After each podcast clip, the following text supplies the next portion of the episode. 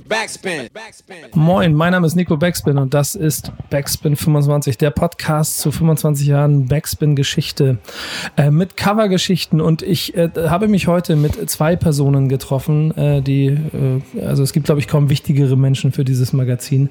Deshalb ist es eine große Ehre. Du, du schmunzelst gleich ein kleines bisschen, aber man kann es einfach sagen, ohne euch wird es den ganzen Bums nicht geben. Deswegen reden wir heute über Ausgabe 1. Backspin 1 und bei mir sind Bodo und Frank. Schön, dass ihr Zeit genommen habt für dieses Gespräch. Guten Morgen. Guten Morgen. Hallo. Ähm, das ist so ein bisschen eine Reise, die ich mit jedem mache, der so ein bisschen seine Covergeschichte erzählen soll und wird. Ich möchte mit dieser Folge hier anfangen. Ich, ich kann euch das da draußen ruhig auch erklären.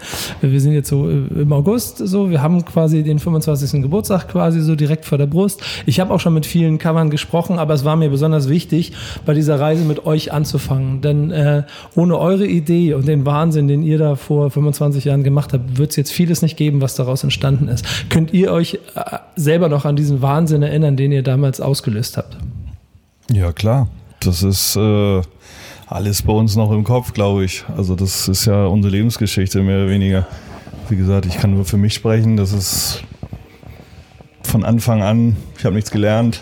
Blöd gesagt, das ist mein Leben halt, ne? Gewesen.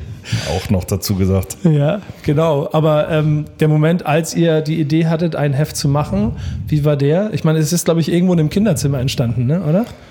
Ach, weiß ich nicht, ob das, das, die Idee war ja schon vorher da. Es gab ja schon vor Backspin. Ich war ja schon vorher äh, für ein anderes Magazin, Make It Better aus der Schweiz. Ohne die würde das vielleicht heute auch gar nicht alles so sein, ohne meine Schweizer Menschen.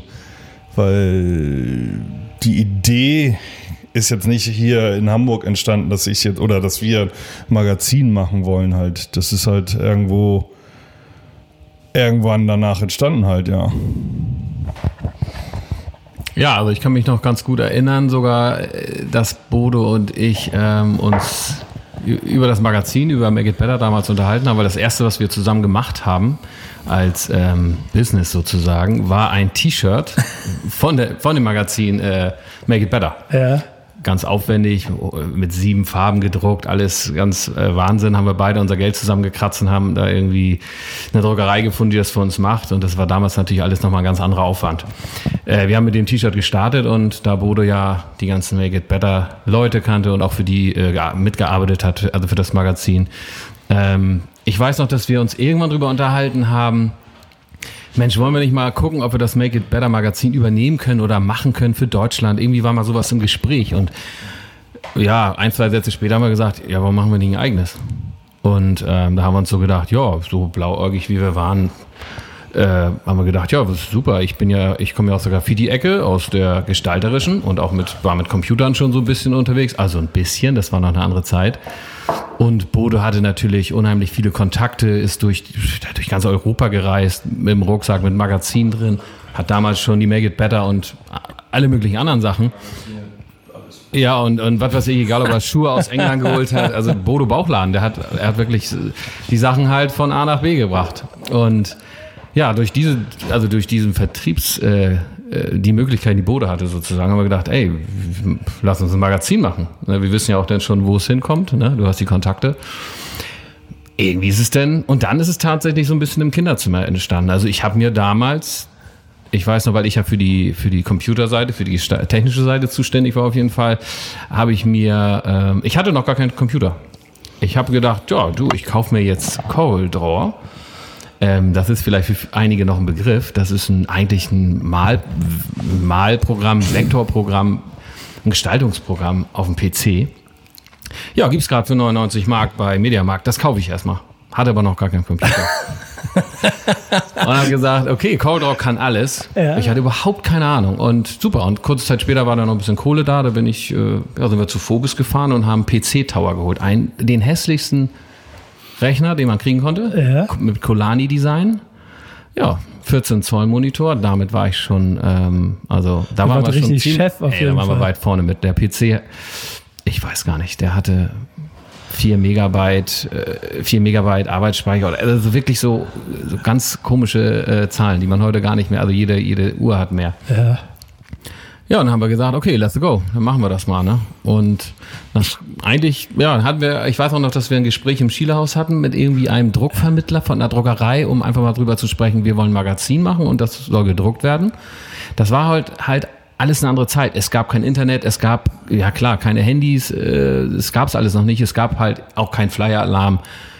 Nicht von wegen Google, Mensch, wie drucke ich ein Magazin? Das gab's alles gar nicht, sondern ne, gelbe Seiten raus, ja, so ein Druckagenten, sind wir dahin. Und dann haben wir gesagt, ja, ne, unser Plan ist der. Und ja, mit welcher Software arbeiten Sie? Und ich, ja, mit CorelDRAW. Und er so, kenne ich nicht, aber wird schon in Ordnung sein. Also das Gespräch lief dann auch ins Leere, da ist gar nichts passiert. Ne? Also, Ja, am ähm, Ende seid ihr dann ja auch diejenigen, die auf den Markt kommen, die dann das, das schöne Frischfleisch sind, womit man ganz viel Geld verdienen kann. Genau. Ja, kann So ich mir so richtig gut vorstellen, so wie da so der, der, der windige Druckereimakler oder Ver Vermittler kommt, so, ha, die, die Jungs nehme ich hops, du schüttelst den Kopf, ne? Ne, mit Druckerei es ja dann. Druckerei kam dann, glaube ich, die Familie Neutin zustande, ne? Ja, Oder wie war das? Ich glaube, Konfirmationsgeld und dann mit einer kleinen Kassette dahin und haben bei meiner Mama unten im Keller, die hat in der Zeitung Tages, nee, wie nennt man das? Regionalblatt. ja.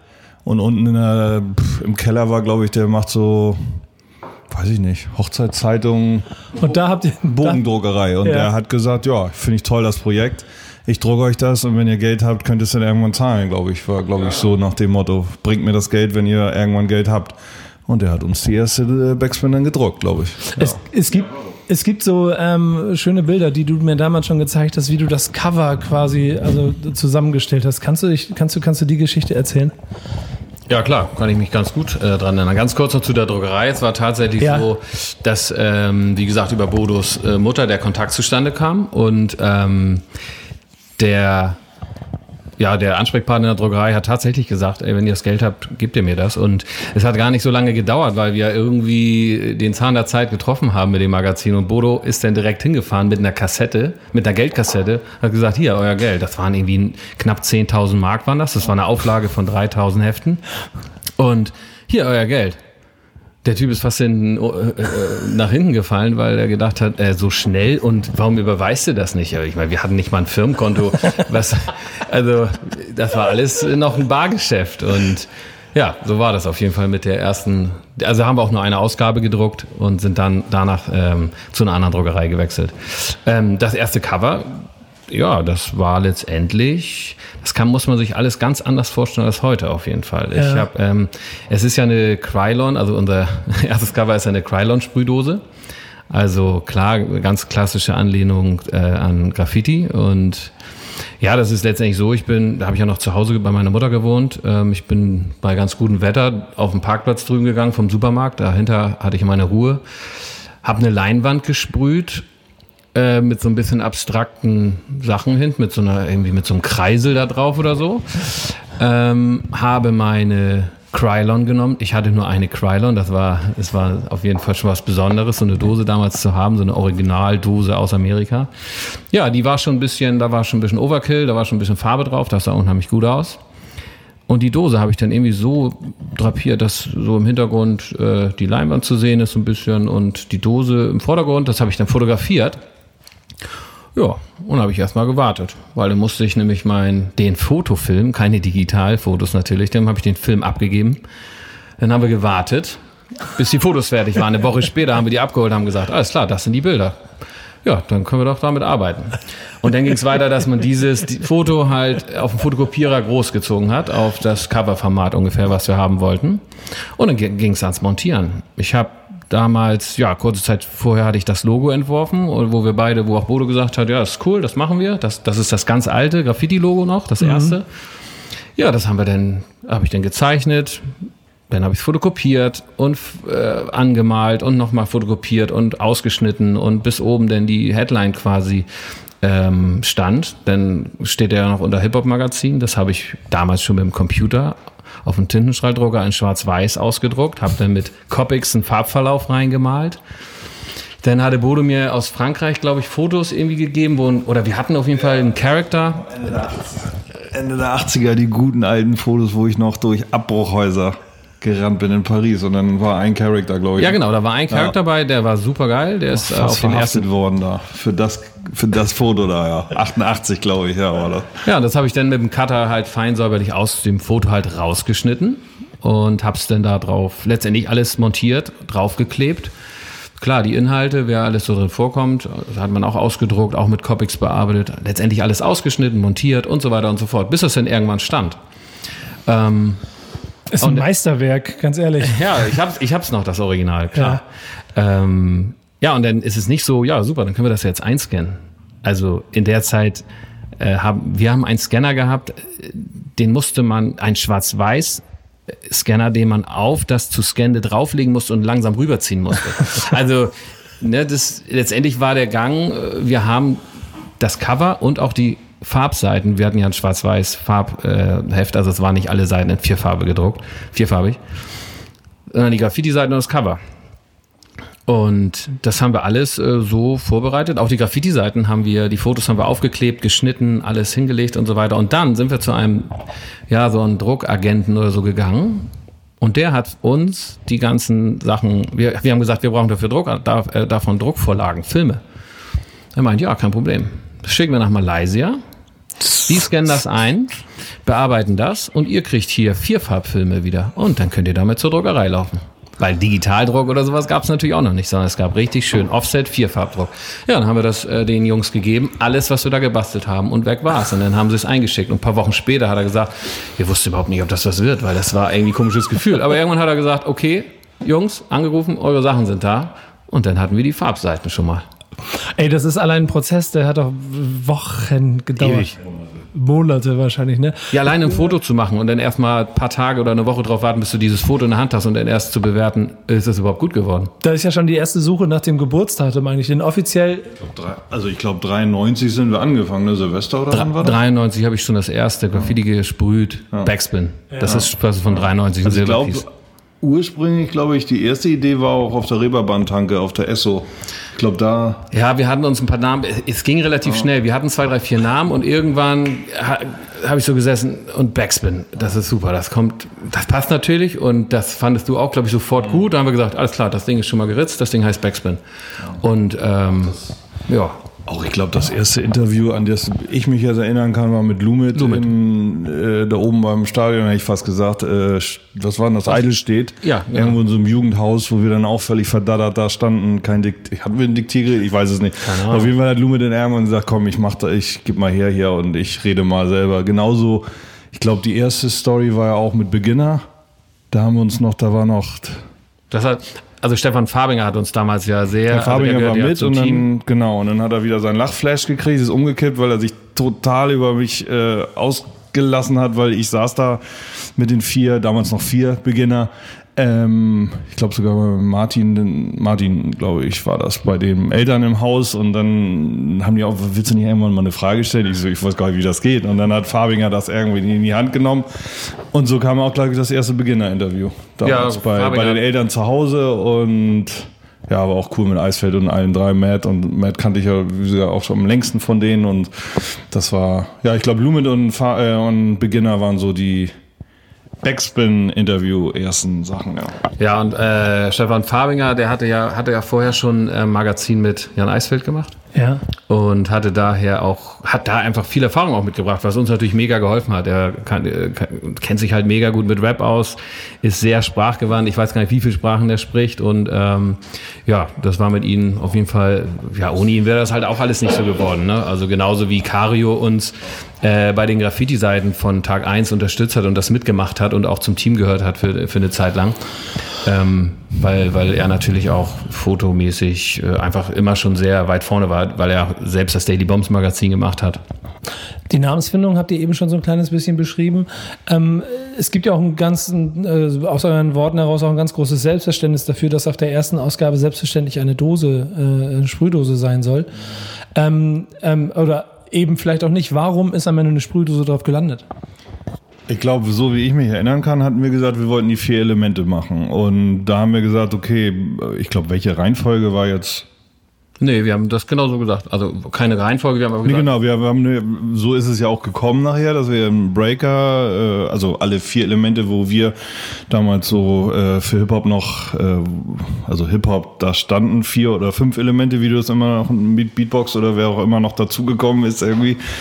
Aber ähm, das war für uns, dass nachher sich da alles so in die Rap äh, Sache entwickelt hat, das ist ja alles viel, viel später gekommen. Für uns war, also für mich war Rap eigentlich eher nebensächlich.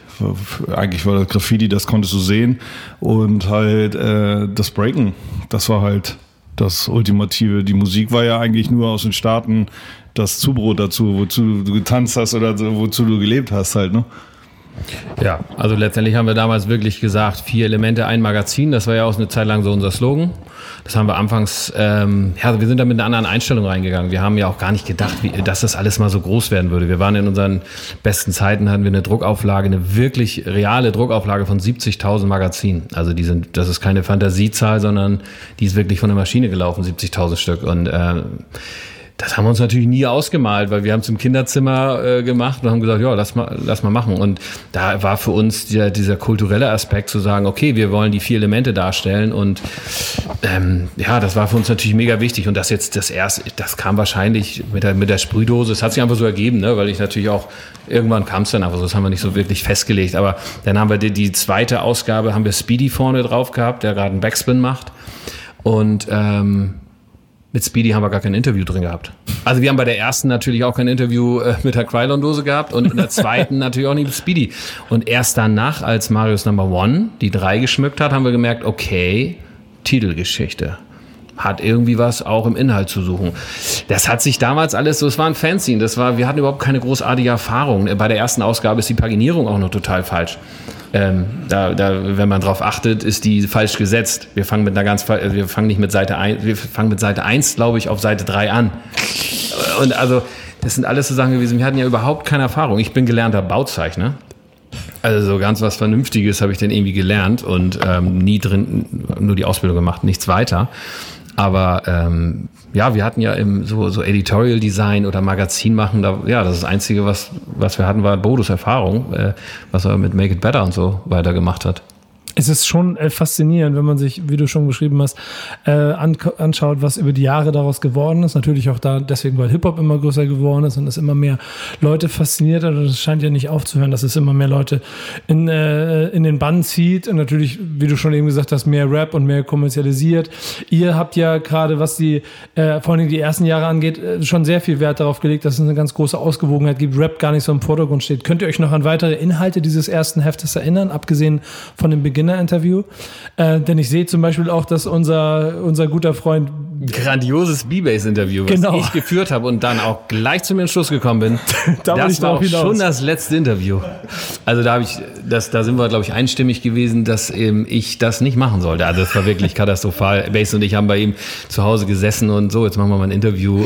Das war wirklich auch so früh alles noch und mit null Erfahrung. Da ist dann gerade mal mit Hängen und Würgen eine Seite bei rumgekommen.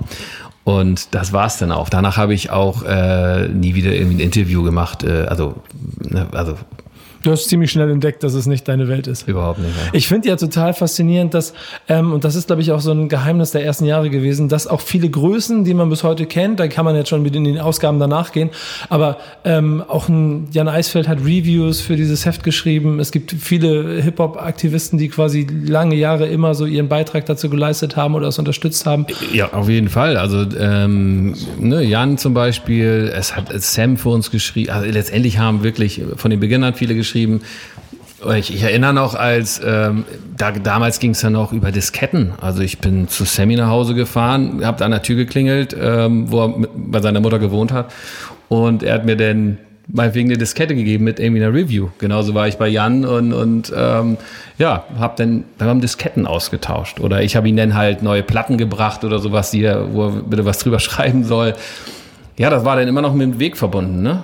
Ich bringe die Platten oder ich, wir holen die Disketten ab oder sowas. Ne? Das war immer noch auf dem Wege. Und klar, die haben uns alle, äh, und Matt hat zum Beispiel irgendwann ja auch eine Rubrik gehabt, Matts wunderbare Welt der Technik, ähm, wo wir bei ihm zu Hause auch waren und die hat er die Plattenspieler auseinandergebaut und wir haben das Foto, wir haben das immer fotografiert. Das waren immer so eine Serien, wo man irgendwie spezielle Sachen reparieren konnte. Keine Ahnung, wenn die Lampe beim MK kaputt war, ne, hat Matt natürlich gezeigt, wie das funktioniert und hat das, äh, ne, haben wir dazu was geschrieben. Das haben wir natürlich, ja, das haben wir dann gedruckt. Ja, für mich war das, wie gesagt, das ist äh, alles aus dieser Hip-Hop-Freundschaft entstanden halt, ne? Mit vielen, ob das jetzt aus der Schweiz, ob das die Holländer waren, ob das die Skandinavier waren, egal. Äh, das war ja nicht Business, das war, äh, wir kannten uns von Bahnhöfen, wir kannten uns von echt miesen Unterkünften und das hat schon zusammengeschweißt irgendwie. Oder die ganzen Aktionen, die Ende der 80er, Anfang der 90er, ob das mit, mit, mit dem Battle Squad Jungs ist oder mit, äh, wie gesagt, über Breakdance nachher ins Battle of the Year Lager oder etc. Das war ja alles irgendwie schon Freundschaft. Das war ja nicht Business und daraus ist das Magazin oder auch dieses, das, was Magazin ja ausgemacht hat, glaube ich, äh, entstanden halt, ne? Zum Großteil. Es gibt ja auch ein Interview mit von Torch geführt in der ersten Ausgabe, habe ich, hab ich äh, noch wahrgenommen, der äh, Quick inter interviewt hat. Äh, und mit Cool DJ Herc auch noch Legendenstatus, der auch noch mit ins, mit ins Heft rein musste, was so heute natürlich das Herz höher springen lässt bei jedem, der quasi auch möchte, dass Werte dargestellt werden. Ähm, das hat Stefan Fabinger gemacht, das cool. Äh, ja, cool hat, da war ich mit Fabinger zusammen, ja. ja. Ähm, ich, ich, also ich bin Fan der ersten Stunde und ich bin damals auch in, irgendwo hingelaufen, habe versucht, Hefte zu kriegen. Ich weiß gar nicht, ob mit der eins oder zwei oder drei, aber irgendwo habe ich sie dann irgendwann alle auch wieder zu fassen gekriegt und war halt einfach fasziniert auch von dieser Liebe für eine Kultur, die man äh, so noch gar nicht richtig abgebildet hatte. Und ihr habt ja selber gesagt, dass ihr es auch gar nicht gar nicht, gar nicht genau wusstet, wie es eigentlich geht durch Interviews. Was, was ist so die Motivation oder, oder, oder dann irgendwann das Learning daraus gewesen, wie man diese Kultur abbilden kann? Also wir hatten natürlich auch Vorlagen. Also die Make It Better war natürlich, äh, lag natürlich mit auf dem Tisch. Äh, wir haben, damals gab es die MC, äh, und also ganz, ganz früher die 14K, 14K aus der war, glaube ich, so das große Vorbild, weil das war halt damals mit den Graffiti-Seiten oder wenn du halt damals auch in Zürich so, die hatten, die hatten schon, wo du hier aus Hamburg oder selbst Hamburg war irgendwie ja schon Großstadt oder wenn du im Süden warst mit den Amis halt an den Barracks oder so, wenn du da reingegangen bist irgendwie, aber äh, kommst in die Schweiz und dachtest so, wow, was ist denn hier los? Also das erinnere ich noch ganz gut. Und ja. zwar äh, Sunny, ähm, äh, ich war, das war 87 oder 88. Und Sunny erzählte mir denn irgendwas von einem Hip-Hop oder ein Graffiti-Magazin namens 14K. Mhm. Ich wusste überhaupt nicht, was er mir damit erzählen will. Ich so, was meinst du denn? Ähm, weil damals war es so, wenn irgendwo ein Ausschnitt war in einer Zeitung oder so, wo man irgendwie, da ist eine Werbung und im Hintergrund war Amy Graffiti Piece. Ey, das hat man sofort rausgeschnitten, weil das war eine Besonderheit, Graffiti irgendwo gedruckt zu sehen oder überhaupt. Das war der Wahnsinn, hat man sich gleich geschnappt.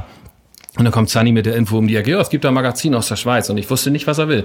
Ich so, ja, aber was ist denn, was meinst du denn damit? Er meint, ja, das ist ein Magazin und da äh, kannst du, da sind Graffiti-Fotos drin und, und Infos, also hier Interviews und all sowas. Und ich war total äh, perplex, habe das sofort, habe ich dann einen Brief hingeschrieben, habe sofort ein Abo abgeschlossen und habe kurze Zeit später so mein erstes 40k-Magazin in der Hand gehabt. Und ich habe gedacht, alles aus. Das ist ein Magazin, was sich mit unserer Kultur beschäftigt. Ich wusste nicht, dass es sowas gibt.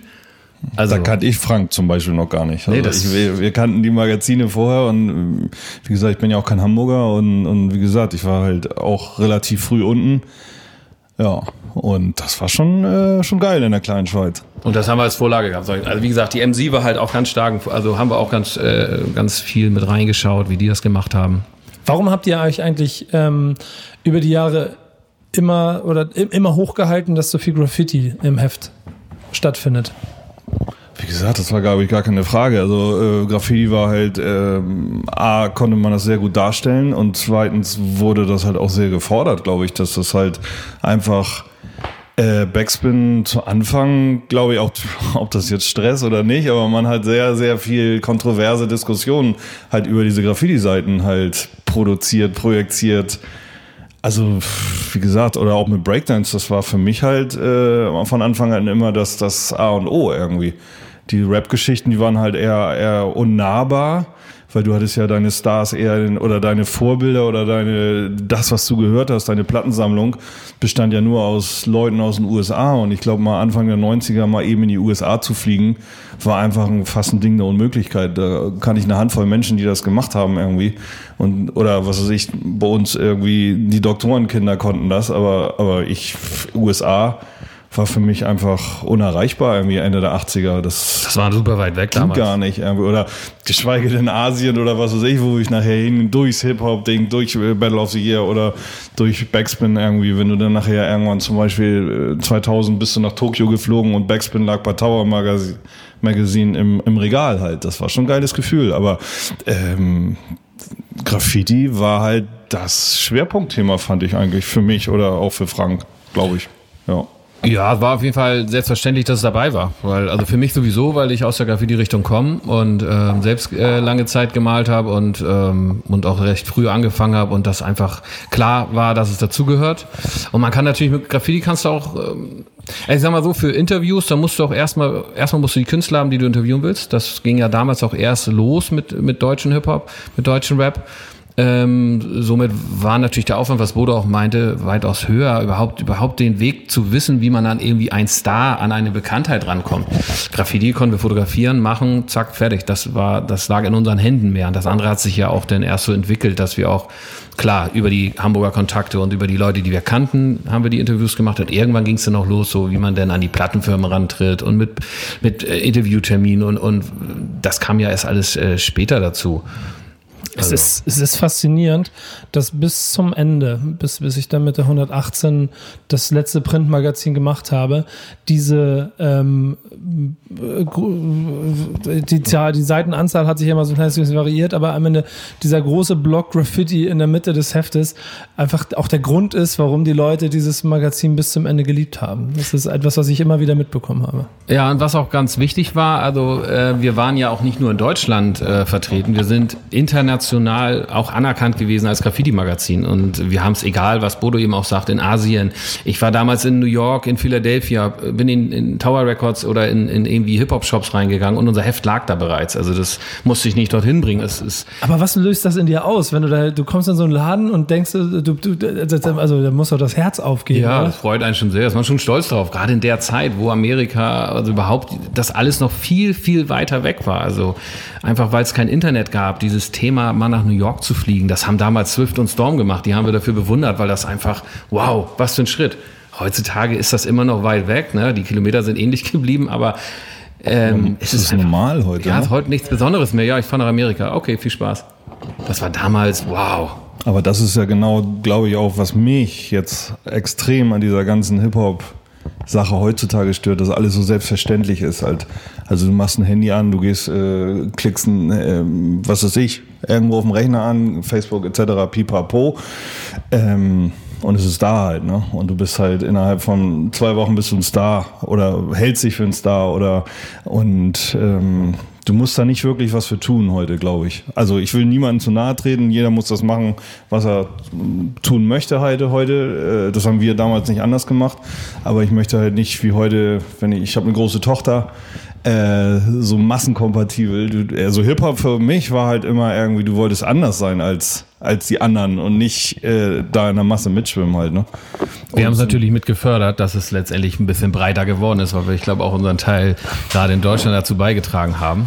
Ja, ich, ich glaube, das wird man nicht von der Hand weisen können, denn wenn wir ähm, eigentlich über Ausgabe 1 reden, müssen wir trotzdem mal im Schnelldurchlauf, zumindest äh, ihr beide federführend bis Ausgabe 102, nochmal 101 Ausgaben danach zusammenzufassen. Ähm, du hast es eben schon so selber ein bisschen beschrieben, dass man ähm, über die Zeit immer mehr Erfahrung gesammelt hat, dass es einen Peak gegeben hat mit über 70, ich dachte mal, es waren 50, aber krass sind Jetzt waren 70.000. sogar genau. 70.000.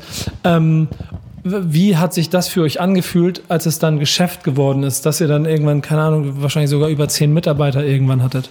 Ja, wir waren äh, zu Höchstzeiten, äh, waren wir so 15 bis, ich glaube 15 bis 17 Mitarbeiter hatten wir, plus Freie natürlich, aber das waren die festen, ähm, so um die 15, 17 Leute. Und ähm, wir hatten ja zusätzlich auch noch eine kleine Videoproduktion. Wir haben ja damals DVDs produziert, also im Breakdance-Bereich. Und ähm, ja, es wurde immer mehr Job.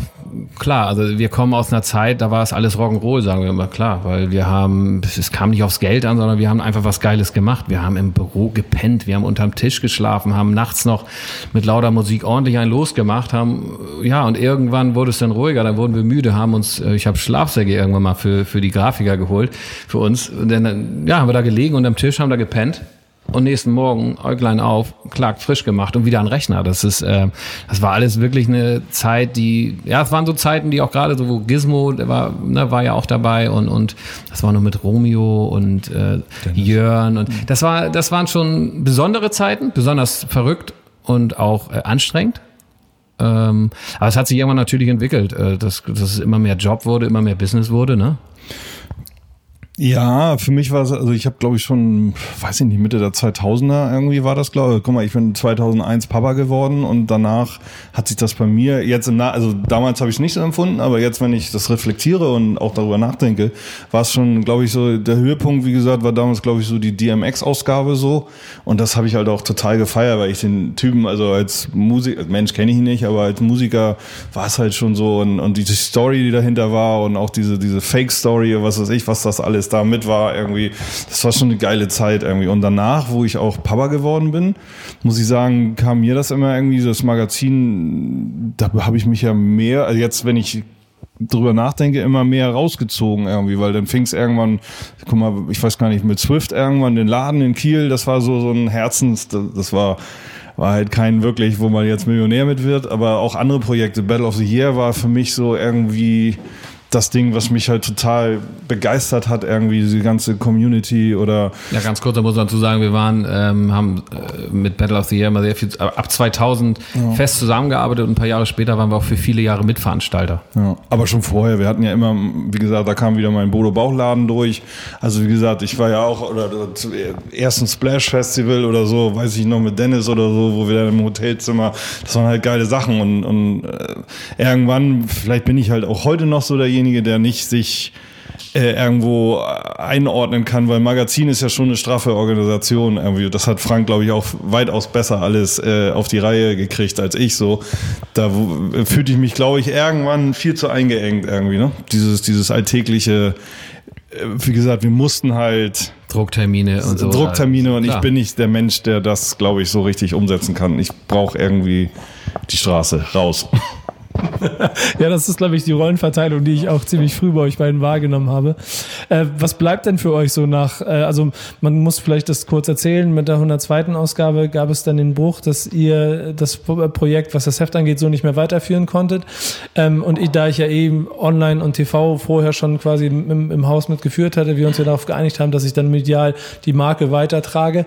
Ähm, aber was bleibt für euch nach den 102 Ausgaben so, wenn ihr da darauf zurückblickt? Oder vielleicht hoffentlich auch die 118, die die paar, die ich noch dahinterhergelegt habe, bis es dann irgendwann kein Printerzeugnis mehr geben konnte, einfach aufgrund der Marktbegebenheiten.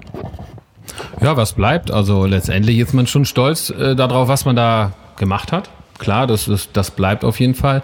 Die letzten Jahre waren auf jeden Fall sehr, sehr stressig, die, weil sie wirtschaftlich einfach, äh, klar, wir sind einfach, haben eine gewisse Größe erreicht damals und irgendwann war der Punkt erreicht, dass aber die, die Szene das nicht, also dass sozusagen die Wirtschaft dahinter, die ganzen Klamottenlabels und so nicht mehr genug Geld hatten, zum Beispiel für Anzeigen klar, ähm, die, die Hip-Hop-Szene hat so einen Knick gehabt irgendwann, auch was die Mode anging. Es gab ja damals so knallhart Hip-Hop-Klamotten, die wirklich nur für Hip-Hopper waren.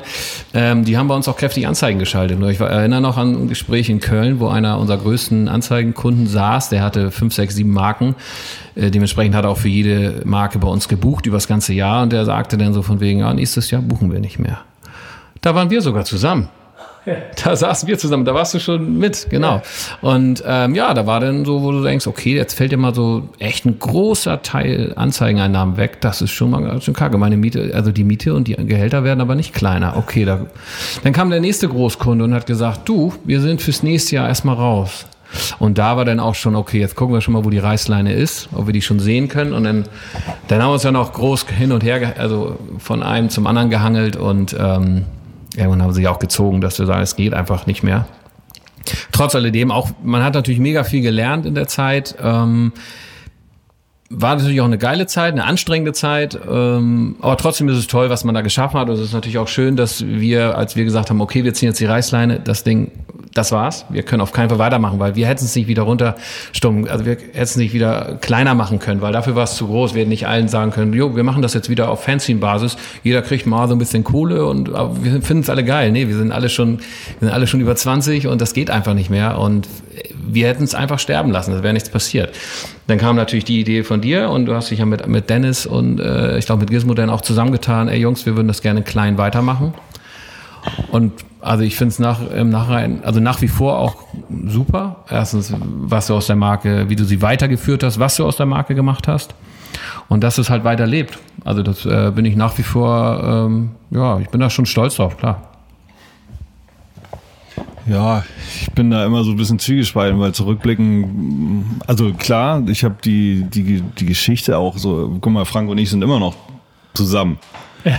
So irgendwie, ne? Also, wie, so, wie so ein altes Ehepaar. Ja, ja, genau. Irgendwann an irgendeinem ja, Punkt kann man sich ja, nicht mehr trennen, wahrscheinlich. Habe das ja auch schön gepostet jetzt in den neuen Medien, dass es halt unsere Silberhochzeit ist. So. Ja, genau. Und das ist schon krass. Das ist, also für mich ist es ja eher, dass das mit Frank irgendwie die, die Geschichte, so die, die Verbindung, dass die geblieben ist. Und das ist für mich und sehr viele andere, ob das jetzt mit, mit Brian damals im Laden war oder mit, mit, mit Swift oder so, da sind auch Höhen und Tiefen gewesen, aber diese ganzen Menschen, die irgendwie das auch mitgegangen sind oder, oder da geblieben sind irgendwie, das ist für mich irgendwie das, also das Magazin selbst habe ich, glaube ich, schon lange abgeschlossen oder diese Hip-Hop Geschichte oder was weiß ich, wie man das nennen möchte, dass ich, äh, das ist einfach Vergangenheit. Das war eine coole Zeit irgendwie. Und der Abschluss war halt ein bisschen blöd irgendwie, weil es ist auch nicht mehr das, was ich einfach geliebt habe an dem Magazin. Die letzten Ausgaben oder ich glaube die letzten Jahre auch schon. Ne? Ich weiß nicht, so 2005, 6, 7. Du hast dann, wir haben in der 118, ich habe das jetzt, ich habe mhm. hab das äh, anders verortet. Das war in der letzten Ausgabe, habe ich schon mal ein Interview mit euch nochmal mhm. geführt. Da hattest du damals schon gesagt, dass du durch den Verkauf, also oder, oder dadurch, dass immer mehr Gesichter auf, aufs Cover gekommen ja. sind, so Rapstars, hattest du immer so einen Satz da gesagt, dass ein bisschen die Ideale, die dir wichtig waren, da verloren gegangen gegangen sind. Ähm, vielleicht klingt das also ja, ich meine, das ist ja das ist ja jetzt diese abgedroschene Diskussion auch in der, in der Gesellschaft, ne? Ja. Das einfach äh, das, was man früher einfach mal gemacht hat oder einfach äh, die Liebe dazu, die ist einfach verloren gegangen irgendwann bei mir. Also ich kann nur immer für mich sprechen, irgendwie. Das hat gar nichts damit zu tun, dass ich das Magazin nicht cool fand oder so. Aber für mich diese, diese, dieses Herzblut oder das habe ich halt in andere Sachen gesteckt halt, ne? Mhm. Auch in die Firma so, ob das jetzt damals der Laden war oder so, das war family-mäßig, war es halt irgendwie mein Ding so irgendwie, ne? Es ist ja auch schon faszinierend, dass euer ganzes Leben damit verbunden ist und es wahrscheinlich auch ewig verbunden bleiben wird. Es wird da bleiben, klar. Genau. Ich muss ja irgendwo gucken, weil wie gesagt, ich habe ich hab keine Ausbildung, ich habe keinen keinen Schulabschluss mehr oder weniger irgendwie. Ich habe mir das alles oder wir haben uns das oder ich für mich habe hab meinen Weg gewählt irgendwie und und da war Hip Hop der Weg, den ich gehe. Wir wurden damals belächelt irgendwie, ne? Wenn du sagst, ich breche jetzt die Schule ab ich hätte Abitur machen können. Ich so, nee, was, was soll ich da irgendwie? Ich bin sowieso nie da. Ich bin unterwegs, ich habe mein Tramper-Ticket gehabt, ich war, saß in der Bahn und bin durch Europa gerast halt. Und da war Schule einfach nicht der richtige Punkt für mich halt. Ne? Umso schöner, dass man etwas hat, womit man 25 Jahre sein Leben bestreiten konnte. Auf jeden Fall. Ich merke zum Beispiel bis heute, und das muss ich auch äh, äh, an der Stelle sagen, weil es mir auch persönlich sehr wichtig ist, dass die Werte, die du beschreibst und die ihr auch aus der Geschichte aus Ausgabe 1 jetzt hier mir nochmal mitgegeben habt, die ja dann doch auch über die Jahre, und ich finde, das kann man auch an allen Protagonisten, die auch im Heft dann mitgewirkt haben, auch bis zum Ende bei Dennis Kraus, Chefredakteur, mhm. egal welche großen Gesichter auf dem Cover waren, der Typ steht trotzdem für eine klare, klare Wertetabelle Tabelle, die man einhalten muss, sonst hat man Probleme mit ihm. Und das sind Dinge, die ich mir bis heute immer bewahre. Und das ist auch ein Spagat und ein harter Kampf, den man bis heute führt in eben der Welt, wie du sie beschreibst, wo heute Hip-Hop mehr Mainstream ist, als er jemals sein wollte. Mhm. Äh, ähm, trotzdem immer zu versuchen, Backspin und den Namen so hoch zu halten für das, was er seit Ausgabe 1 ist. Und das ja. ist, das ist ein großer Spagat. Aber wir hatten halt, also für mich Magazin damals waren halt auch diese Charaktere, die wir, also ob das jetzt ein Gizmo und Frank, äh, ein Dennis Kraus vor allen Dingen, der halt auch sehr streitbar ist, aber halt menschlich halt einfach super. Also ich finde ihn halt menschlich toll halt. Ne? Was jetzt nachher mit, mit den Covern war und so, das, das lassen wir mal dahingestellt irgendwie. Aber oder so ein Jörn halt, äh, der, der, ja, für den kann man durchs Feuer gehen halt, so, so eine Menschen halt. Ne? Und das war für mich halt irgendwo, diese, diese Firma war halt, das war schon mehr als Firma, das war ja, Familie halt, ne? Ja, irgendwann ist es, wir sind, sind natürlich auch irgendwann nicht mehr drum rumgekommen. Das ging, also klar haben wir damals noch also wir haben Cover gemacht, die man heute nicht mehr machen würde. Ähm, natürlich sind wir irgendwann auch, okay, wer hat die besten Verkaufszahlen, wer bringt ein neues Album, wer ist verkaufsträchtig, ne? Klar nehmen wir den rauf, weil wir wissen, okay, wenn wir den drauf haben, dann verkaufen wir auch viele, weil wir auch irgendwann in der Zwänge waren, ja, wir hatten laufende Kosten Und wir konnten nicht sagen, ja, aber ich habe viel mehr Bock, irgendwie das drauf zu machen, das irgendwas ganz Unbekanntes. Lords of the Underground, super, machen wir jetzt drauf. Kennt kein Schwein, machen wir drauf, finden wir geil. Ja, aber wenn wir auf der anderen Seite irgendwie Sido drauf machen, ähm, bringt der natürlich mehr. Also wir haben uns natürlich irgendwann auch, äh, klar, sind wir auch eingeklinkt gewesen und haben geguckt, was ist, was bringt am meisten ein. Und klar, wenn wir dann Graffiti-Maler drauf gemacht hätten, den keiner kennt, haben wir natürlich auch gemacht, aber das ist, klar, ist, irgendwann ging es nicht mehr so. Weil wir hatten einfach zu viel Verpflichtung. Wir, der Laden ist viel zu groß geworden, als dass wir gesagt hätten, wir sind immer noch hier nur ein Magazin, wir machen nur das, worauf wir Bock haben. Ich meine, wir haben jetzt auch nicht Sachen gemacht, auf die wir gar keinen Bock haben, aber ähm, wir hatten schon, wir hatten schon Verpflichtungen auch. Es gibt es ganz lustig in Ausgabe 1 eine Diskussion darüber, dass die, äh, die Cohort Tour von Marlboro gesponsert mhm. ist und es da Diskussionen gab und du erwähnst gerade, dass es nie Zigarettenwerbung in der Backspin gegeben hat. Ich glaube, dadurch haben wir relativ viel Geld verloren. Aber Zigaretten haben, und Alkohol. Zigaretten und Alkohol, aber wir haben, ob es das heute nochmal machen würden, ich keine Ahnung, weiß ich nicht. Aber damals haben wir es eiskalt durchgezogen. Ja, ja, wir haben keine Und da haben wir richtig Geld liegen lassen. Und aber pff, ob das jetzt ja, schlau war, ist eine andere Sache. Das sind damals andere Werte gewesen. Also wir haben gesagt, wir wollen es nicht. Und ich erinnere auch noch, wir hatten Zeiten da, äh, das war die Bismarcky-Ausgabe, glaube ich, wo Bismarcky vorne drauf ist, da haben wir so viel Anzeigen gehabt. Ich erinnere noch, dass ich sage, okay, so jetzt machen wir dicht. Wenn jetzt noch einer eine Anzeige haben will, dann sind wir voll. Wir haben so viel, wir müssen jetzt schon wieder, weil neue Anzeigen reingekommen sind, schon wieder so viele Layouts umstellen. Wir wollen den Druck. Wenn auch jetzt jemand anruft, wir sind voll. Ey, ich meine, da brauchen wir nicht lange drüber reden. Äh, da winkt einer mit Geld und sagt, nee, jetzt ist, kommt so Nee, schon reicht jetzt, ich will nicht mehr haben. Ja, man, das so war, damals war es einfach äh, das Medium, wo man, wo man Werbung gemacht hat. Würdet ihr, wenn ihr jetzt zurückblickt, 25 Jahre Backspin trotzdem nochmal alles so machen, wie ihr es gemacht habt? Mit dem Wissensstand von heute? Ja. Ja, das funktioniert ja nicht. Dann wird man es ja ganz anders machen, wenn. Und ja, schwierig. Schwierig, das so zu sagen. Ich glaube, die Frage stellt sich ja nicht. Will heute noch jemand ein gedrucktes Heft in die Hand nehmen? Ja, ich weiß nicht, also das ist ja, ich glaube, es hat sich, das ist schwierig, kann man nicht beantworten. Weil das halt ist genauso, als wenn, wenn ich jetzt, ich habe heute Morgen hier im Bus gesessen und habe gedacht, oh Gott, ich leder, leder jetzt hier richtig ab gegen die neue Generation und denke so, nein, das ist ja genau das. Früher war alles besser, alte Phrase so. Das, du kannst es ja nicht vergleichen. Ich sehe es ja meiner Tochter halt mit 18 äh, so, ne? Das ist, klar, das ist der Spruch, ja, du kannst ihnen halt ein paar Ratschläge geben, aber ich habe halt auch von meinen Eltern mitgegeben, tu keinem weh und geh deinen eigenen Weg irgendwie. Und wir sind immer für dich da, aber mehr auch nicht halt, ne? Aber dass sie mich irgendwo in irgendwelche Bahnen gelenkt haben oder so, nee, du musst deinen eigenen Weg finden. Und heute kannst du nicht den Weg gehen, den wir 88, 89, 90 gegangen sind. Es geht nicht. Aber ich sag mal so, mit dem Wissensstand von heute, in der damaligen Situation, würde ich es nochmal machen. dann würde ich nämlich jetzt hier sitzen und dann würden wir uns nicht bei mir im Büro treffen, sondern irgendwo auf einer Terrasse, wo die Sonne entscheidet und würde sagen, Jungs, ich muss ich muss gleich irgendwie Freizeit machen. Ja, und Zigarettenhersteller hat gerade angerufen, ja, bucht noch eine Anzeige. Aber das funktioniert leider nicht.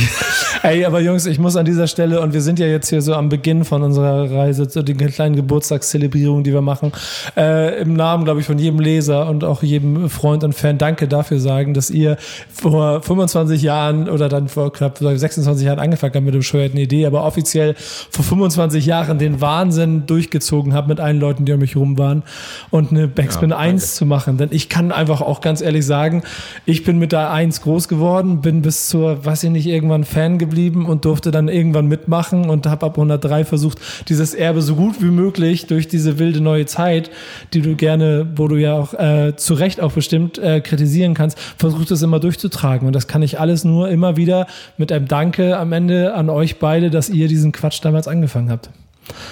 Ja, gern geschehen. genau. Und es ist bis heute, ähm, muss ich ehrlich sagen, jeden, jeden Tag auch eine, eine Ehre und Freude, aber auch eine große Bürde, den Namen Backspin äh, da draußen zu vertreten, weil, und das wisst ihr selber, und in 25 Jahren, du kannst es nicht allen recht machen, diese Diskussion, die ihr damals im Kleinen geführt habt, die führe ich dann heute in anderen oder auf fünf verschiedenen Schauplätzen, weil es mittlerweile fünf Generationen gibt, die mit Hip-Hop irgendwie in Verbindung stehen und jeder sieht da was anderes drin. Und wenn es nur darum geht, wen ich wann wo interviewe oder welche welches Thema ich wo wie mache. Überall gibt es Diskussionen und trotzdem, ich werde es auch, glaube ich, noch, also von meinem Punkt aus wird es immer so weitergehen und ich werde diese Marke, glaube ich, vielleicht auch irgendwann in die nächsten Hände geben müssen, weil ich auch irgendwann zu weit weg von bin. Aber auch da bin ich äh, sehr zuversichtlich, dass auch der Name Backspin dann, in, zumindest auch wenn es nur noch Mühe ist, wo du in der Art vertreten wird, wie, ihr, wie du es siehst oder Frank, wie du es dir vielleicht vorstellen könntest. Ja, vielen Dank, aber auch vielen Dank an dich, dass du die Marke so übernommen hast und wirklich ins nächste Level, also zeittechnisch äh, oder technisch gesehen, einfach ähm, getragen hast und trägst weiterhin. Ja, also das ist, ist, es ist schon ein Punkt, das muss man auch sagen, dass dadurch natürlich das Rap und die Medien so, dass sich das so Hand in Hand gegangen ist, ist der Fokus eher dahin gegangen. Es, es, es schmerzt mich bis heute, dass ich äh, dieses, den Verlust von Graffiti-Druckseiten nicht ganz videotechnisch auffangen kann, weil dann wiederum es auch da wieder genug Expertise auf der anderen Seite gibt, die das irgendwie besser können als oder selber gut machen, als dass man dann Backspin als Graffiti-Plattform braucht, wie man es früher als Printmagazin gebraucht hat. Freue mich aber, dass ich in diesem Backspin 25 Podcast mich trotzdem auch mit solchen Leuten treffe. Ich treffe mich mit Razer, ich treffe mich mit, mit Dime. Äh, ich habe noch eine längere Liste. Ich hoffe, ich, ich schaffe es mit allen zu sprechen, um auch dort so ein bisschen zu huldigen und Danke zu sagen. Und das soll Backspin 25 sein. Und deshalb danke an euch beide äh, und dass ihr die Zeit genommen habt. Sehr gerne. Äh, habe ich irgendwas vergessen? Gibt es noch letzte Worte? Muss noch irgendeine Botschaft raus? Letztes Wort, ja raus, geht raus in die, geht raus in die Welt irgendwie und, und wenn du heute, was weiß ich, Abschied, Grußworte, es ist einfach damals Hip-Hop-mäßig, also für mich ist es halt immer noch, Hip-Hop bedeutet für mich Leute treffen, Menschen, egal welche Hautfarbe, welche Religion, also für mich ist das heute gerade wichtiger denn je irgendwie, ob ich jetzt, in welchem Land ich auch, und ich war, glaube ich, mittlerweile ganz schön vielen Ländern irgendwie und es war halt einfach geil, wenn du mit Hip-Hop das erreichen kannst, was die Politik oder die anderen Menschen einfach diese Ignoranz irgendwie über Bord und wenn das Hip-Hop wieder irgendwie noch wieder in den Vordergrund stellen könnte, dann bleibt es bei mir auch bei Hip-Hop irgendwie, weil, wie gesagt, das ist das, was für mich damals, mich hat keiner belächelt, ob ich weiß, grün, gelb. Ich bin in Asien, ich bin in Australien, in, in Afrika, keine Ahnung, überall, wo wir waren, sind wir halt mit offenen Armen empfangen worden halt, ne? Und das fand ich super halt. Und das möchte ich gerne, dass Hip-Hop das vielleicht weiter nach vorne bringt. Absolut. Ja, also ich würde an der Stelle vielleicht einfach auch nochmal was loswerden und zwar ein dickes Dankeschön an alle, die damals mit uns von, von Tag eins bis zum letzten Tag ähm, ja, durch dick und dünn gegangen sind. Durch die ganze Rock'n'Roll-Zeit, durch die gute Zeit, aber auch durch die schlechte Zeit zum Schluss. Ähm, ja, da will ich gar keinen namentlich nennen, weil es waren. Die Liste wird zu lang. Es waren, waren sehr viele Leute und ähm, ja, klar, ohne die wäre es das, ohne die wäre es halt alles nicht möglich gewesen. Ne? Bodo und ich alleine hätten das Magazin gar nicht stemmen können, wenn nicht von Anfang an äh, Leute dabei gewesen wären, sei es jetzt ein Farbinger oder ein Cario, womit es dann anfing und dann ganz schnell viele, viele mehr kamen. Und an die geht einfach mal ein dickes Dankeschön raus. Da gibt es dann am Ende noch eine Sache, die mir sehr, sehr wichtig ist, die ich ähm, quasi auch als Dankeschön an die Leute da draußen, die du jetzt auch schon beschrieben hast, und vor allen Dingen an die Werte, die in 118 Ausgaben drin stecken, den, den Leuten da draußen geben möchte. Ich möchte gerne, dass wir, können wir uns darauf einigen, von Ausgabe 1 bis 118 den Leuten da draußen dieses, die Hefte zur Verfügung stellen, dass sie nochmal gucken können. Also bis zur 1, dass man vielleicht auch, wenn es dann nur ein PDF ist, aber mal aufmacht und dann sich dieses Cover anguckt und dann darüber nachdenkt, okay, was für ein Kram Kram habt ihr eigentlich gemacht? Das Beginner-Interview von dir nochmal durchgucken und so weiter das und so fort. Das B dein großes B-Base-Interview. So 118 Jahr äh, Ausgaben Backspin möchte ich ganz gerne den Leuten zur Verfügung stellen. Eben zum 25. Geburtstag, weil ich ein bisschen Sorge habe, wie du schon beschrieben hast, Bodo, dass halt heute kauft keiner mehr Printerzeugnisse. Es geht sonst verloren. Und ich und bei der ersten wären auch nur 3000, äh, hätten auch nur 3000 die Möglichkeit, weil mehr gab es davon nicht. Ja, genau. Und ich würde es ganz gerne als Geschenk, können wir uns darauf einigen, als, als alte und neue Köpfe von dem Magazin, dass wir den Leuten 118 Ausgaben schenken? Ja, klar. Nur wenn ein X auf das Bild auf der ersten Seite von mir kommt. da bin ich auch Weil für. das war das einzige Bild, glaube ich, in 100. Wie viele Ausgaben haben wir gemacht? Insgesamt 118. Ich glaube, es gibt nur dieses eine Bild von mir da und das muss raus. Aber sonst könnt ihr alles öffentlich machen. Das wäre doch jetzt vielleicht sogar noch lustiger, weil es jetzt keiner weiß und jetzt fangen sie an zu suchen. Mal gucken, vielleicht. Dann würde ich das machen. Hey, Jungs. Super. Danke für 25 Jahre Backspin. Vielen Dank. Und euch. Und euch äh, danke, dass ihr hier zugehört habt bei diesem Podcast. Wir gehen jetzt auf Reisen. Das war die erste Folge von Backspin 25, dem Podcast zum 25. Geburtstag der Backspin. Ich mache mich auf die Reisen, treffe Covergeschichten, äh, lasse mir deren äh, Ideen und Gedanken rund um Backspin erzählen. Und irgendwann dazwischen sind sie dann online, die 118 Ausgaben, und dann könnt ihr darin blättern. Bis dahin, macht's gut. Ja, danke. Ciao.